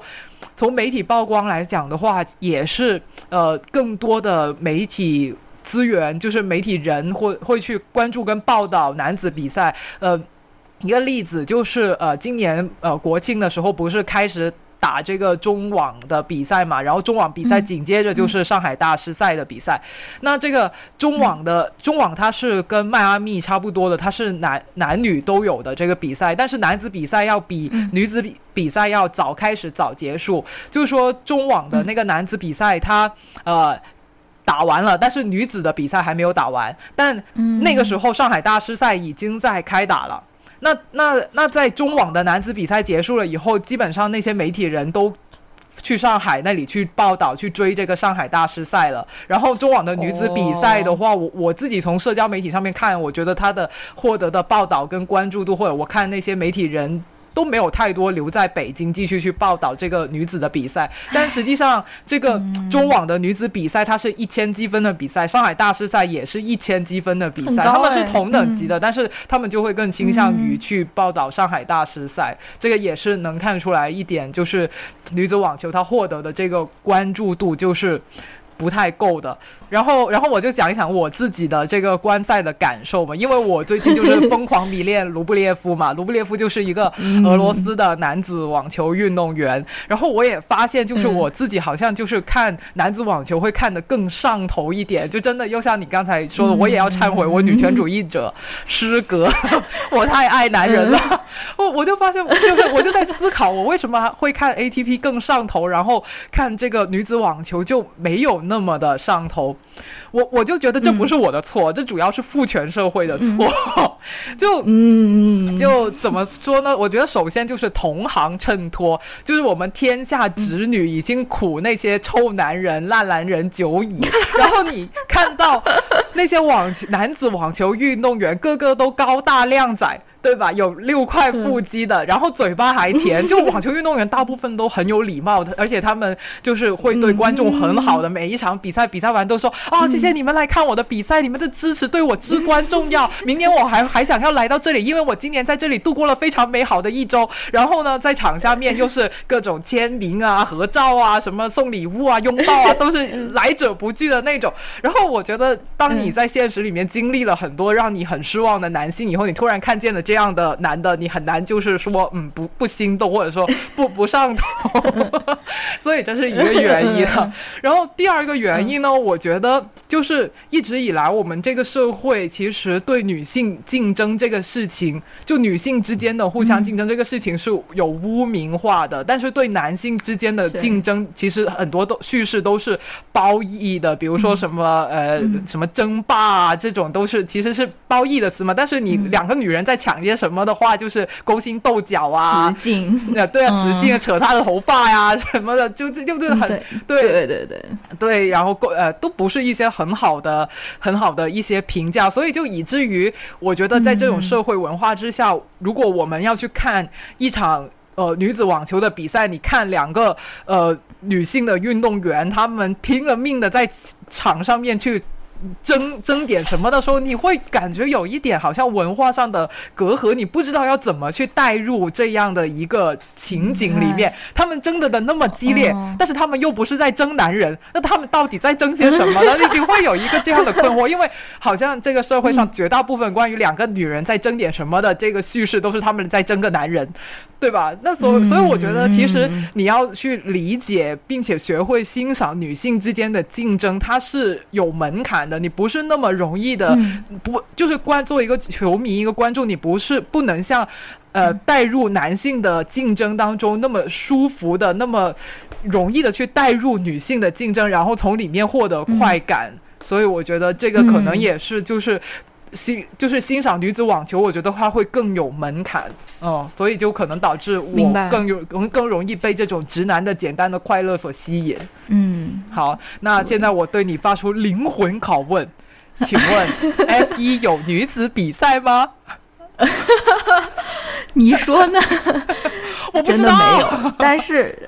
没有没有没有，现在是没有的。但是从二零二三年，就是从今年开始，它有一个。相当于是想要培养女子车手的一个呃。项目吧，叫做 F1 Academy，其实就是一种女子的 F1 的比赛。嗯，它现在就是关注度几乎没有，就是大家可能很多人还不知道有这个东西存在。嗯，然后它的车队也非常少，只有五个车队吧。就是一般的那个男子的那个比赛是有十个车队的。嗯，它这个只有五个车队。反正目前的情况就是这样子，只有一个这个小小的一个，相当于是一个呃，为了想要培养之后的女车手的这。个项目吧，但是我就是这个 F1 Academy，我觉得可以表扬的一个车手就是 Lewis Hamilton，他他他其实是目前在役的车手里面成绩最好的吧，因为他是曾经就在我看比赛之前的那七年，他都是拿这种冠军的，就是非常嗯，呃，就就拿了很多很多冠军，但是他经常就是会去那个 F1 Academy 去给他们增加一些曝光度啊或者什么，然后他就是唯一会这么做的一个嗯嗯。车手，所以就是可以对他进行。哎，要表扬嘛，就先浅浅表扬一下吧。对，反正这个就是女子比赛的这个问题。然后，就像我刚刚跟你说的，就是 F 一它就是一个，就是赛场内外。然后镜头前后都是一个非常非常难的一个运动，就是难位很重，甚至都不能说重，你要说很冲的那种感觉，就是简简直就是直冲你的天灵盖的那种感觉。所以，对，也就是因为这个原因，就是我很难去成为一个车手的一个粉丝，就是真正的粉上他或者说什么，因为就是就很危险。你就是啊，比如说刚喜欢上一个人，他就会。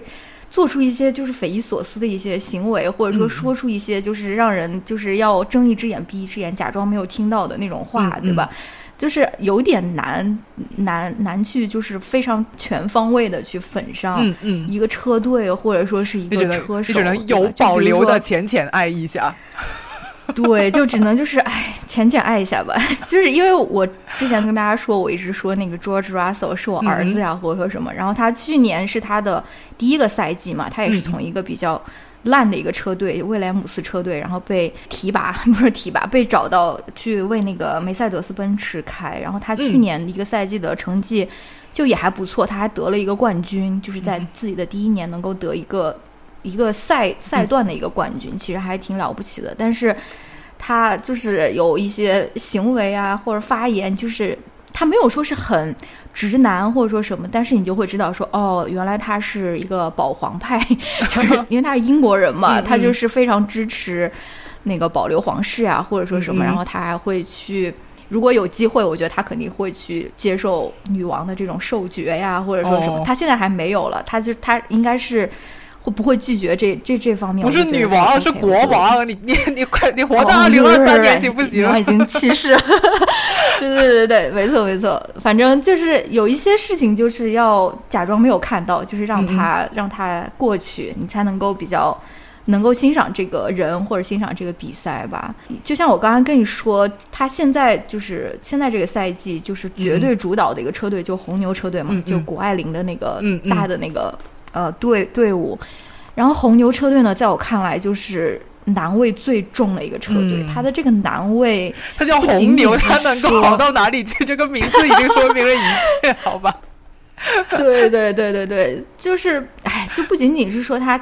他旗下的那个车手，就是现在已经拿到世界冠军的那个 Max，呃，维斯塔潘。嗯哼，维斯塔潘是怎样的一个人呢？他就是会为了赢，就是不惜一切的人。他就是脑海里面就是没有，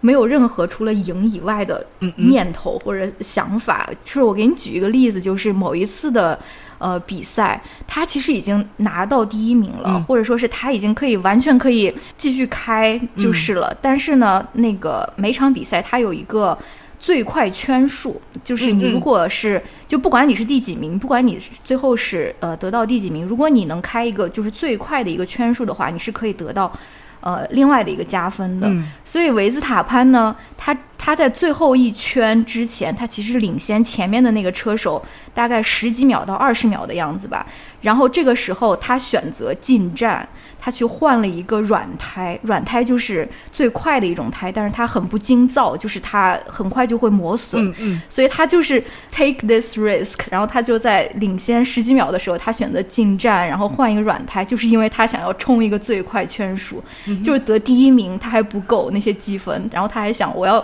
因为最快圈数只有一分的加分，但是他还是要，他其实如果进站有一些什么。呃，问题的话，他很可能会被第二名超过嘛？但是他就是要牺牲，就是他他他就是要冲一个最快圈数。那我有一个，对他就是我我有一个问题，那如果他拿到这个最快圈数的这个奖的话，他会有额外的奖金吗？嗯，奖金我不太清楚，但是他积分肯定就多一分嘛。他今年的这个哦，就多一了一分，那多一一分会很关键吗？就他们如果拿一战比赛赢了，会会有多少分啊？对他来说一点也不关键啊，就是他已经赢赢了很多了，就是他其实没有必要要这个一分，但是他就是这样的一个人嘛，他就是想我要拿到所有能够拿到的分数，他觉得说我这个领先足够大，所以我要在最后一圈的时候，我还要再去冲一个这个一一一分的这个积分。这个就是在很多人眼里就是他的一个优点嘛，就是他每分必争，对吧？或者说求胜心很对啊。但是在我来看，就是唉，而且他也之前，因为我之前也跟你说过，就是呃，他一个车队是有两个车手的嘛，嗯嗯。所以有的时候，比如说是他他红牛车队的另外一个车手，曾经发生过一件事情，就是他们车队的那个经理想要让维斯塔潘给他们车队的二号车手让一下位置，就是说让他们。让让他让让他超过维斯塔潘，这样他们就可以保住这个车队的这个冠军，因为这样子，嗯，第二名的车手就可以得第一，然后他们的积分就会多。但是维斯塔潘就拒绝给他让让道，就觉得说我要竞争第一，然后就是谁开得快谁就是谁就是第一，反正就是一个这样的一个人吧，反正嗯。很。这很难评，我也不知道。可能对于很多人来说，这个就是优点了。尤其是如果你是一个就是很很欣赏这种竞争精神的人，对。嗯。然后还有一个红牛车队今年做的一个很不厚道的一个事情，就是他们旗下其实有另外一个车队叫做 Alpha Tauri。嗯，其实也是红牛车队的一个子车队。嗯，他们其实今年有一个签了一个新的车手，叫 Nick De Vries。嗯，他其实是一个，也是一个英国人，而且也这也是他第一次参加 F1 的比赛。一般来说，第一次第一年参加的成绩都不会特别好，因为都是大家会要熟悉这个比赛啊，或者说什么的。肯定。但是这个 Nick 他开了大概半年还没有到吧，就因为成绩太差，就被红牛直接中途换人了。他们就是。违反了这个合同，或者说是就是直接 break con break contract，他们就换了一个另外的一个车手来给他们的这个子车队来开车，我就觉得很离谱，你都不给人家，而且就是起码一一年的时间。对啊，你的你的主车队不是都已经锁定了冠军了吗？你的子车队怎么不能给人家一个机会？对，我就有点不懂，反正就是类似于这种有毒的竞争吧，我就觉得很。很多，然后，然后那种性别比就更不用说了，就是车库里面黑压压一片，全都是男的，然后他们的很多，比如说庆祝啊，或者说什么都是非常非常难，就是给大家喷香槟，然后把你那个扔到游泳池里面啊，或者说什么，反正，嗯嗯。就是这样子的一个情况 哦。那我我那我觉得很有意思的是，就是其实呃，F 一它是以车队为呃来为单位来比赛的嘛。那按道理来说，应该要体现一些很注重呃团队合作的这样的一些比较和谐的内，你才会能够。团结你才能够赢嘛，但感觉好像里面还那这种雄竞啊、宫斗啊，就是我不让你你有毒竞争，并没有因此更少。但反而网球它作为一个就是个人的运动，哪怕双打它也是个人的运动，因为呃，其实有很多双打搭档，他们都是会换不呃换人的，就是呃对，这就不会说你他们就很少有双呃双打的选手，他的搭档就是从。年初到年尾一直都是那个人，就比较少，除除除非是全职打双打的，因为你会受到你专那个呃你的搭档的影响，他如果受伤了什么的，他没办法参加下一站的比赛。但是你另外一个 partner 他又很健康，那那他不可能不打呀，他他要赚钱的嘛，那他就会找别的人来打，所以就是他还是一个蛮个人的运动，但。相反，在一个个人的运动里，没有感觉好像球员之间和和气气的，还的还的氛围还是蛮蛮多，就大家都会就是互相包养，大呃就是呃对手啊，哪怕输了也好，赢了也好啊，都会说，哎，你今天打的不错啊。然后如果是自己输了比赛，就会说，哎，是我的原因，就就是他不会怪其他的其他的东西这样子。对，嗯，是。然后说到红牛的话，我觉得他在网球也也有干一些坏事，就是就是他赞助了一项呃新型的网球赛事，但是目前只是作为一个表演赛的存在。红牛坏事做尽，他什么叫新型的网球？就是我最近发现了，他有在赞，他有赞助一个比赛，就是呃一个迷你的网球比赛。他我不知道是不是红牛发起的。哦，不是 pickleball，它还是还是网球的场地还是什么的，但是它就不是呃一呃一分一局一盘的这样来打了，它就打三个抢七，就是三盘三三七两胜，三对对这这样就可以把每一场比赛的时间就就就缩短到可能只有十几分钟的这一个时间，然后它又大大的过改改变了网球的这个比赛的氛围，就是场边还会有 DJ 在那里播音乐，然后没有丝线，没有主。裁就是那个球出了出出没出球，就是你们两个运动员之间自己就是商量着办。如果你们两个人决定不了，他就会有一个类似篮球的这个主持人的存在。那个主持人其实主要就是负责让大家嗨起来的。然后，但是如果你实在拿不准这个球要怎么的话，你就是问主持人，主持人来说一个结果。对，所以就是场边就我看过一次这个比赛的视频，然后我就觉得我没法看下去，那个画面乱糟糟的，那个音乐又嘣嘣嘣，你听。不见那个网球的，就是落地的那个 那个声音，击球的那个声音也听不见。然后还有那些主持人跟摄像一直在场边走来走去，就哇都看不见哪个是球员，哪个是球了。我我我就觉得这个比赛就这个革新的形式，这就完全不 OK 的，就是就是红牛不知道在想些什么东西。嗯，很糟。嗯嗯嗯。好，那我接下来就最后讲一下，我觉得作为一个女性的体育迷的一些烦恼吧。不知道郝小秋有没有会不会有同感？也许没有，我就孤单一个人痛苦。就是就是我我发现就是呃。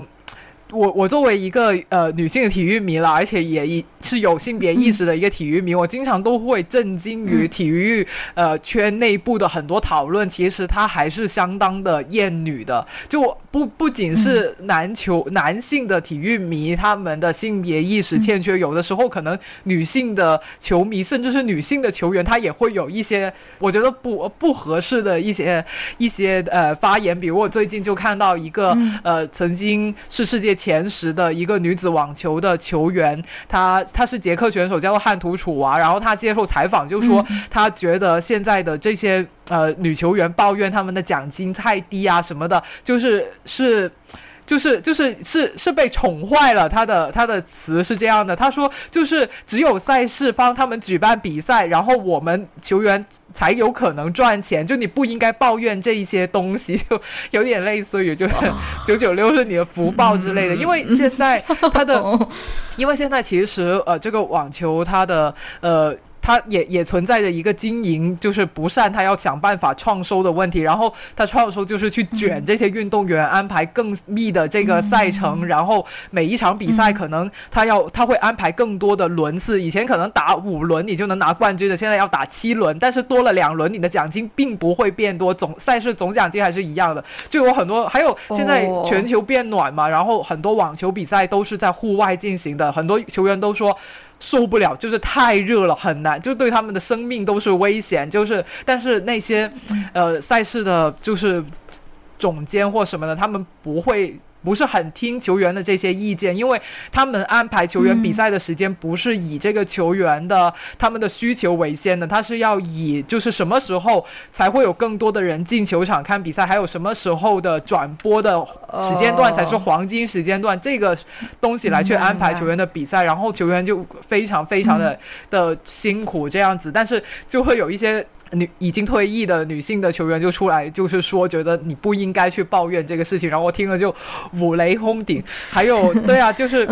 就是对，啊，但是呢，呃，还有一些网球的媒体人，他们我也不是。就是在报道一些女性的运动员的时候，我觉得他们很努力的，可能想要就是做的稍微性别中立一点，但还是隐隐约约的透露出一些难味。就最近我看了一个很有名的网坛媒体人，他就说，他就呃，他就在描述朱琳，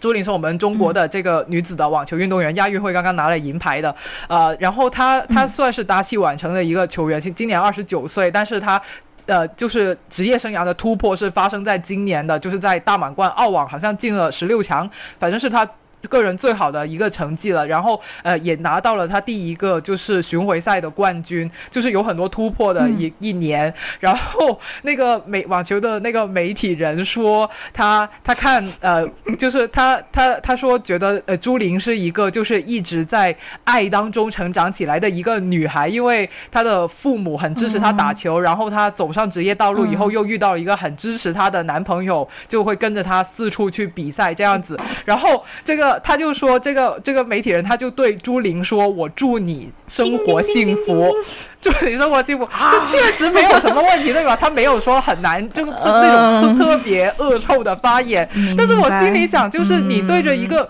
就是她正在上升期，还有很多职业目标想要实现的一个女球员，说：“我祝你生活幸福。” 这是怎么回事？你会对德约科维奇说：“我祝你生活幸福吗？” 你拿了二十三个大满贯，你够了，你应该回归家庭。我祝你生活幸福。你不会对男子球员讲这种话，所以我觉得，就这个就是我经常在看一些就是。